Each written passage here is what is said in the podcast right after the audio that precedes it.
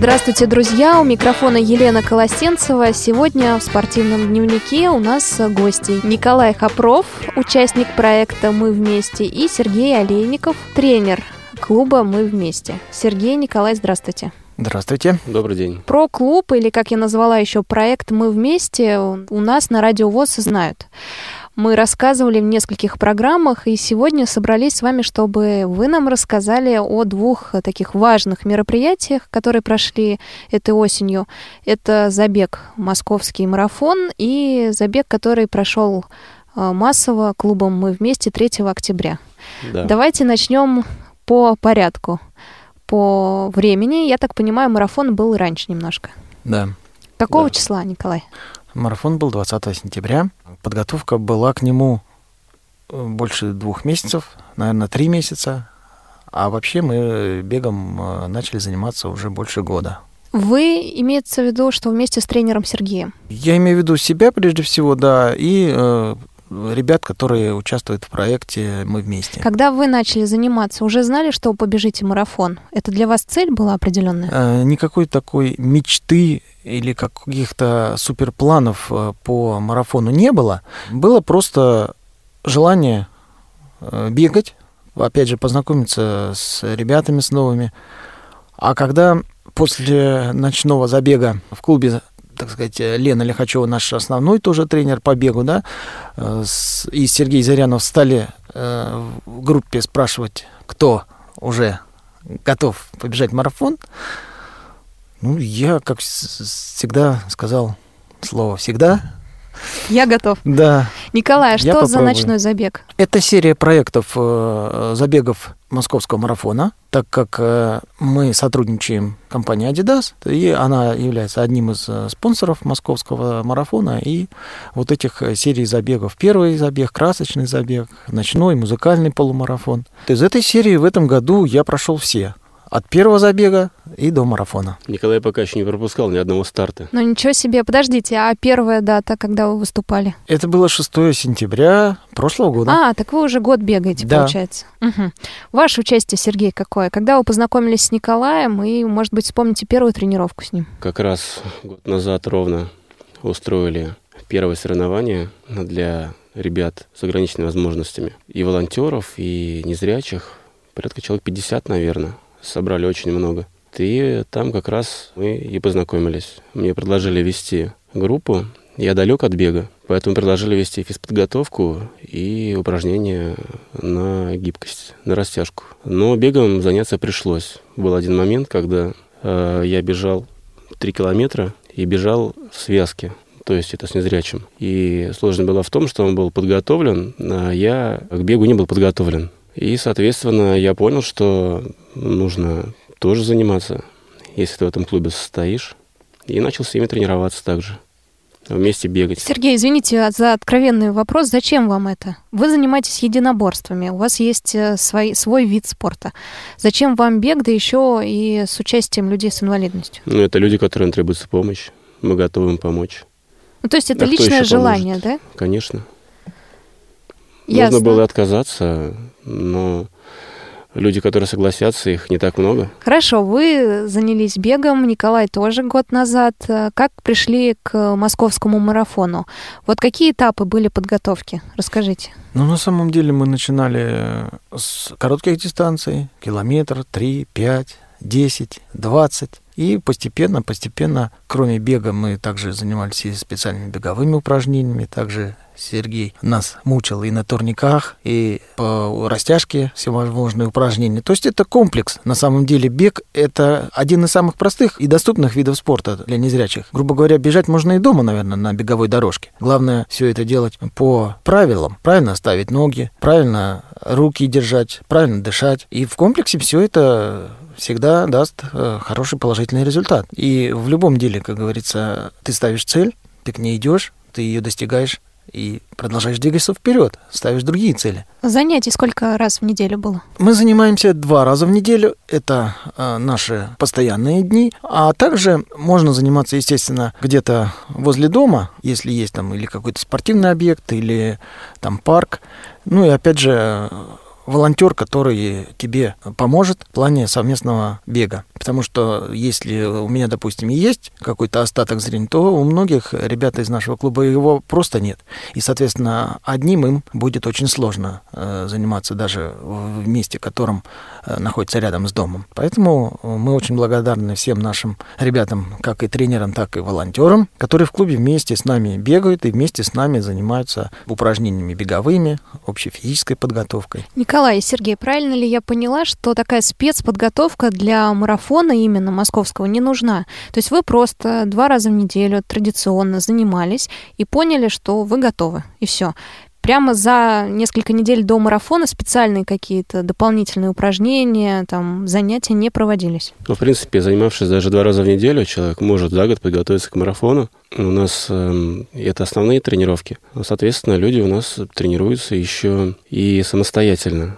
Это вот в всевозможных парках, на беговых дорожках. Это вот с условием два раза в неделю по программе. Некоторые даже успевают подготовиться. Потому что есть люди, которые на марафоне, не подготовившись к нему, пытаются себя испытать, но это очень плохо заканчивается. А сколько человек участвовало в марафоне от клуба «Мы вместе»? Наверное, человек 20 участвовало. Ну, то есть это все. Все люди, угу. которые у нас и незрячие, и волонтеры, и зрячие, и тренеры. То есть вы прям, можно сказать, клубом пришли ну, на да, марафон? мы на всех соревнованиях стараемся выступать всем клубом. Единственное, что э, те, кто уже э, чувствует в себе больше уверенности и сил, да, они бегут на большие дистанции. Ну, то есть а, там есть вариант полумарафона? Да, есть варианты. И... 10-5 километров, в зависимости от забега. На самом московском марафоне было две дистанции. 10 километров и 42. Да, вот Николай, например, пробежал целый марафон. Это 42 километра. Остальные у нас бежали 10, 10 километров. То есть вы один такой? Ну, правильно? Вот так, да. да. Ясно. Сергей, Николай, расскажите о том, как проходил сам марафон, начиная с того, что необходимо принести с собой, в какой одежде вы были, как переодевались, где это проходило, ну, такие бытовые вопросы, и э, сколько длился марафон, кто вас окружал, какая атмосфера царила там? Ну, для начала нужно было пройти регистрацию после прохождения. Она для вас, по-моему, бесплатная для клуба. Да. Когда регистрацию проходишь, тебе дают стартовый пакет, где указан твой номер, футболка. Если видели, там все практически участвовали в одних и тех же футболках. И следующий день — это день старта. Бегут все из разных кластеров. Самые сильные бегуны становятся в первый кластер, в кластер А. После этого следующий кластер, кластер Б, который послабее, ну и так далее. А как решить, в какой кластер мне встать? Когда ты регистрируешься, ты заявляешь время, за которое ты бегаешь, определенную дистанцию. 42 бежишь, ты заявляешь дистанцию 42 и свое время которое ты способен пробежать. И тебе уже организаторы определяют твой кластер, откуда ты стартанешь. Николай, когда вы вставали на старт, плечо соседа чувствовали? Или на было самом, достаточно просторно? На самом деле уже сейчас прошло э, некоторое время, да, и эмоции немножко улеглись. Эх, жалко, надо было раньше да, интервью если бы мы немножко пораньше, то более эмоционально можно было все это рассказать. Все в комплексе здесь тоже. Э, эмоции, они начинаются уже с того момента, когда ты идешь по Москве с этим мешком, и когда тебя приветствуют такие же бегуны, мы как муравьи в муравейник э, сбегались, uh-huh. грубо говоря, на место старта. И эта атмосфера, она, вот это вот настроение, оно э, с каждым, грубо говоря, шагом все поднимается и поднимается настроение. И когда уже собрали все, переоделись и вышли э, на разминку, можно было разминку проводить э, как э, с теми ведущими, которые вели разминку общую, ну, там, приглашенные звезды какие-то, также и мы э, размялись отдельно своим клубом.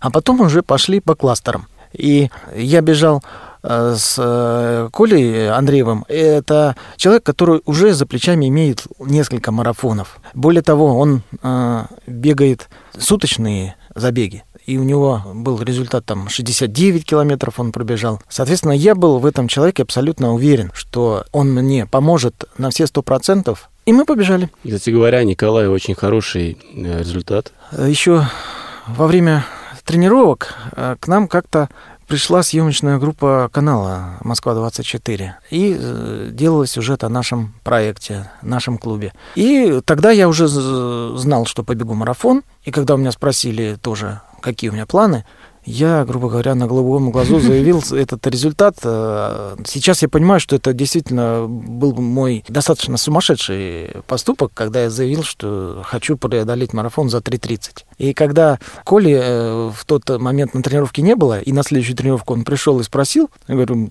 это сам, мы подтвердил, что мы бежим вместе марафон, и спросил время, я говорю, 3.30 на голубом глазу заявил. Он такой по стенке поехал и говорит, так у меня лучший результат 3.38.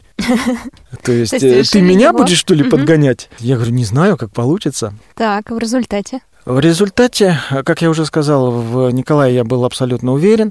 И по части технической, так сказать, он мне абсолютно полностью помог. То есть э, и с, со скоростью, темпом он бежал по трекеру, а с пунктами приема пищи, то есть я не отвлекался, я бежал строго там, допустим, по разметке, да, чтобы никуда не сворачивать, не заблудиться, не потеряться. Он отбегал, э, приносил воду, еду и контролировал, так сказать, скорость, дыхание. А правильно я поняла, его могло и не оказаться рядом с вами?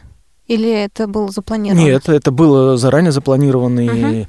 э, волонтер, с которым мы э, Ясно. готовились угу. где-то порядка месяца. Это решается заранее а не на день старта. И с ним я уже бегал и полумарафон, и ночной забег как раз. То есть мы уже с ним достаточно притертые партнеры. Подождите, Николай, до того, как вы назовете время, за которое пробежали, у меня вопрос к Сергею. Этот вопрос возникает всегда, когда я вижу спортсмена, профессионала, работающего вместе с человеком незрячим.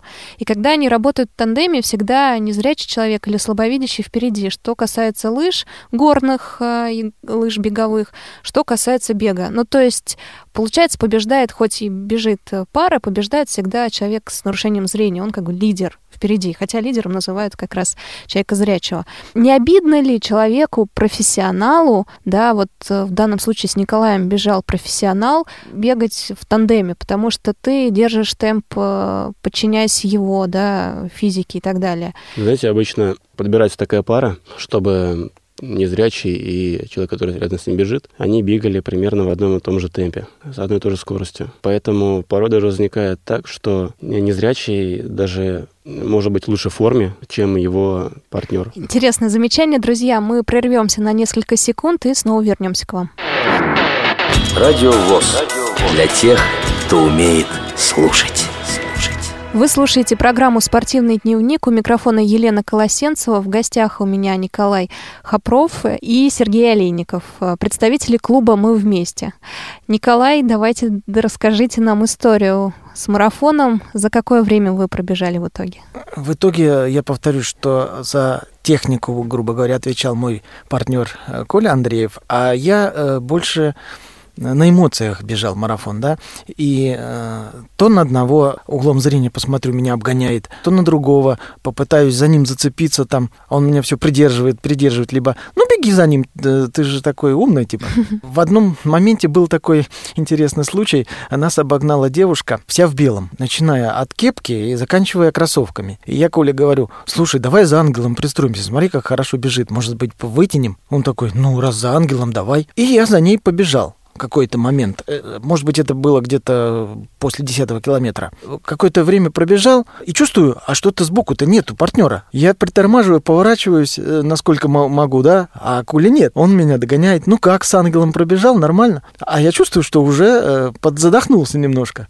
Я говорю, да что-то как-то не очень. Говорит, а бежать-то еще две трети дистанции почти. Все, я говорю, понял, бежим. Я тебя уже никаких больше вопросов задавать не буду, слушаюсь, как ты говоришь. И То в итоге... тренер дает дает учиться на своих собственных конечно, ошибках. Конечно, да. И в итоге э, уже после 30-го километра мы догнали этого ангела и обогнали, и больше он нас не догонял. То есть я в этом плане немножко э, на эмоциях бежал марафон. То есть я как бы, кроме своего партнера, выбирал какой-то вот объект, да, там, с учетом остатка зрения, что там в какой-то красивой форме или еще какой-то там высокий очень. И пытался тоже как-то пристроиться за ним, думая, что он бежит хорошо, да. Но э, меня Николай часто одергивал и э, успокаивал в этом плане. Когда такие моменты на сороковом километре э, мы догнали людей, которые, как мне казалось, обогнали нас еще на десятом, тот же, грубо говоря, э, девчонка, э, вся в белом ангел, да, что вот эти эмоциональный прилив э, сил настолько был мощным, что начинал, как положено, ускоряться уже на сороковом километре, вместо того, чтобы последние силы тратить. И очень